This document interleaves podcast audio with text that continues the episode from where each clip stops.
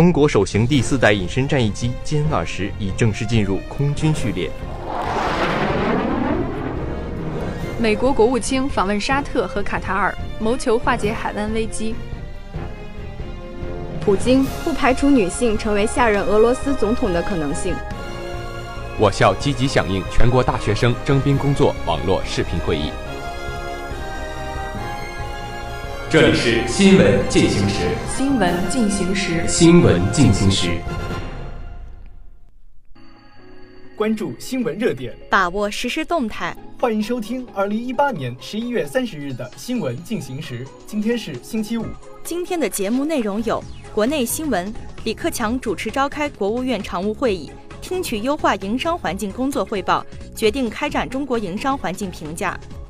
国际新闻：习近平同西班牙首相桑切斯举行会谈。北京生活：陈吉宁树立正确价值观念，勇攀世界科技高峰。青年在线：数学家唐子洲获国家发展科学院数学奖。回深北话：我校联合对外经济贸易大学开展教师城乡体验日实践活动。我校聘任原公安部消防局副局长兼总工程师杜兰平将军为兼职教授。评论员文章论行长面部与银行绩效，奇葩论文能有啥价值？贺建奎，别狂了，你捅的娄子你负责不起。李克强主持召开国务院常务会议，听取优化营商环境工作汇报，决定开展中国营商环境评价。国务院总理李克强十一月二十八日主持召开国务院常务会议，听取优化营商环境工作汇报，决定开展中国营商环境评价，部署进一步发展养老产业。推进医养结合，提高老有所养质量。会议指出，按照党中央、国务院部署，顺应社会期盼，近年来各地区各部门持续推进放管服等改革，改善营商环境取得积极成效。下一步要把进一步优化营商环境作为促进高质量发展、应对复杂形势的重要举措，瞄准市场主体反映的突出问题，加力推改革、促开放、放宽市场准入，加强公正监管，制止乱收费、乱检查等。避免对企业自主经营的不当干扰，不断缩小与国际一流营商环境的差距，使市场主体活力和社会创造力持续迸发。加快把一些地方已经见效、便利企业的做法推向全国，尤其要在精简事项、简化流程、降低费用等方面加大力度。习近平同西班牙首相桑切斯举行会谈，当地时间十一月二十八日。国家主席习近平在马德里同西班牙首相桑切斯会谈，双方就发展中西关系达成广泛共识，一致同意以中西建交四十五周年为新起点，推动两国关系得到新的更大发展，给两国人民带来更多福祉。习近平指出，很高兴连任中国国家主席后首次访问欧洲，来到西班牙。今年是中西建交四十五周年，两国建交以来，双边关系经历国际风云考验，一直健康稳定发展，中西友好历久弥新。首相先生致力于发展中西关系，积极支持共建“一带一路”，我们对此表示赞赏。中方始终珍视同西班牙的传统友谊，重视西班牙在国际事务中的重要影响，愿同西方携手努力。丰富中西全面战略伙伴关系内涵，提升各领域合作水平，为不同文明交流互鉴、不同社会制度国家合作共赢树立典范。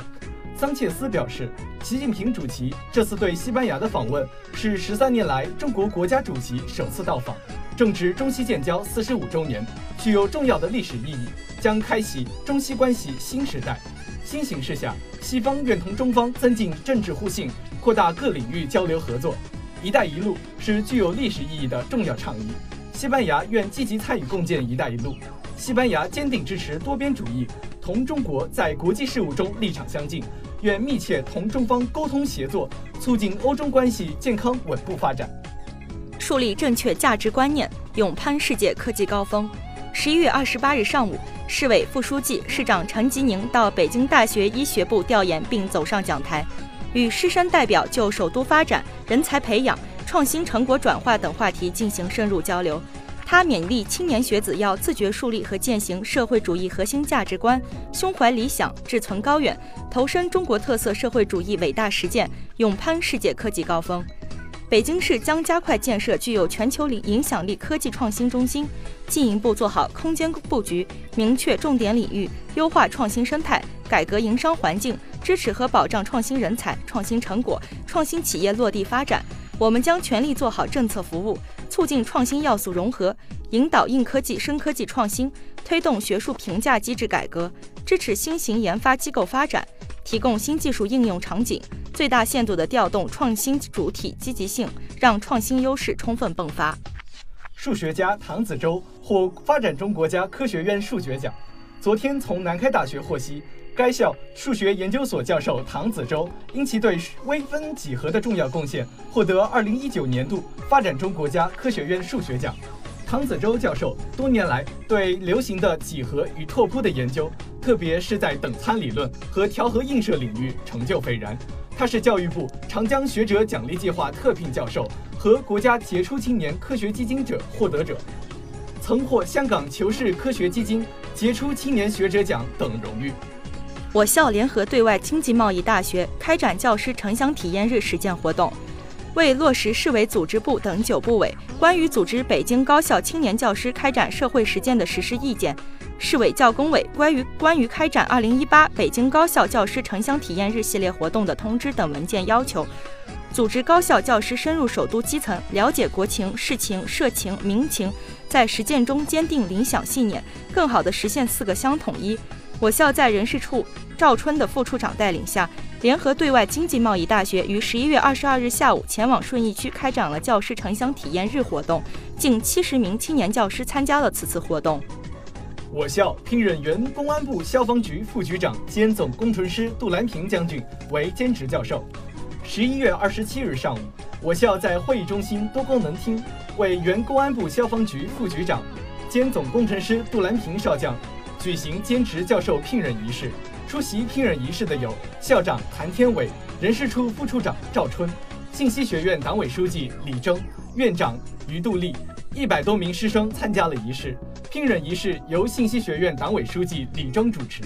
于杜丽院长介绍了杜兰平少将的履历和研究成果，谭天伟校长为杜兰平少将颁发北京化工大学兼职教授聘书，学生代表为其佩戴北京化工大学校徽。最后，杜兰平少将发表了热情讲话。他表示非常荣幸被北京化工大学聘任为兼职教授，在今后的合作沟沟通中，将为北京化工大学的人才培养和科学研究尽自己的一份力量。论行长面部与银行绩效，奇葩论文能有啥价值？最近几天，几篇奇葩论文开始在网络流传，其中行长的面部宽高比影响银行绩效的路径研究。乌有之猫、云吸猫名群的认同与幻想，中国传统文化对蟋蟀身体的战斗力关系的认识等，引发网友热议。奇葩论文不仅现在有，以前也有，比如前两年某校生科院博士论文《八角茴香对卤鸡挥发性风味影响作用及机机制》，就曾引起网友调侃。不仅国内有，国外也有，比如法国一兽医学院的猫身上的跳蚤和狗身上的跳蚤谁跳得更远，甚至获得了搞笑诺贝尔奖。而我们也有理由相信，奇葩论文以后也不会少。论文是指各个学术领域研究和描述学术研究成果的文章，它既是探讨问题、进行原学术研究的一种手段，也是描述学术研究成果、进行学术研究的一种工具。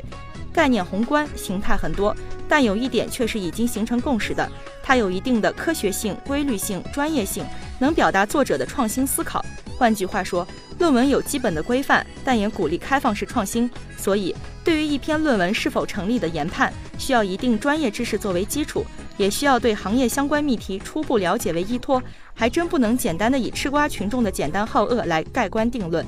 爱因斯坦曾说：“想象力比知识更重要，因为知识是有限的，而想象力概括世界上的一切，推动着进步，并且是知识进化的源泉。”很多看似奇葩的东西背后，或许蕴藏着一定的想象力，所以我们没有必要对怪命题简单粗暴的吐口水，更应该从中洞察到其价值，哪怕是深入批判的价值，或者是证伪过程，也未尝不是一种认知的丰富。当然，学术研究也有相应的游戏规则，观点站得住、立得稳、正得清是其基本要求。对这种东西的界定，需要行业内专家的参与。需要学术期刊编辑们的坚守，更需要社会公众的理性围观，共同以公共思辨，努力确保其不背离科学，不背离学术论文应有的底线，努力扩大思考的外延，是论文应有的方向，尽量减少扼杀，也是其应有的自律方向。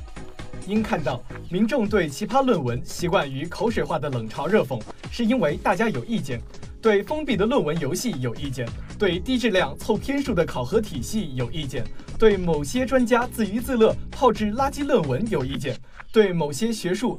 不学无术混学历者有意见。而这才是学术圈需要自我反思的。互联网时代，论文不仅要接受学术圈内的检查，甚至要接受每一个潜水网民可能形成的监督。知识危机就是要接受开放世界的公开评判。知识正在前所未有的网络化，我们都需要在更开放的视野中辨析别人，也在同样开放的环境下接受别人的辨析。知识的边界，有句话说：世界太大太大了，大到我们根本不可能了解全部。超出认知经验的东西，我们需要在敬畏其来有自的前提下认真辨析、克制口水；而提出超经验的学术观点，也需要在遵循基本研究规范和逻辑的前提下自证成立。因此，对超经验的奇葩论文，也不用一棍子打死。宽容和高质量围观，可能倒逼学术研究的品质升级。贺建奎，别狂了，你捅的娄子你负责不起。基因编辑婴儿出现的这几天，人类仿佛突然集体穿越到科幻电影中的时空，却发现自己完全没有准备好。难题比人们想象的还要庞大，还要深邃。很多人在谈论这个话题的时候，意识不到自己在谈论什么。比如，我们该如何理解下面这则新闻？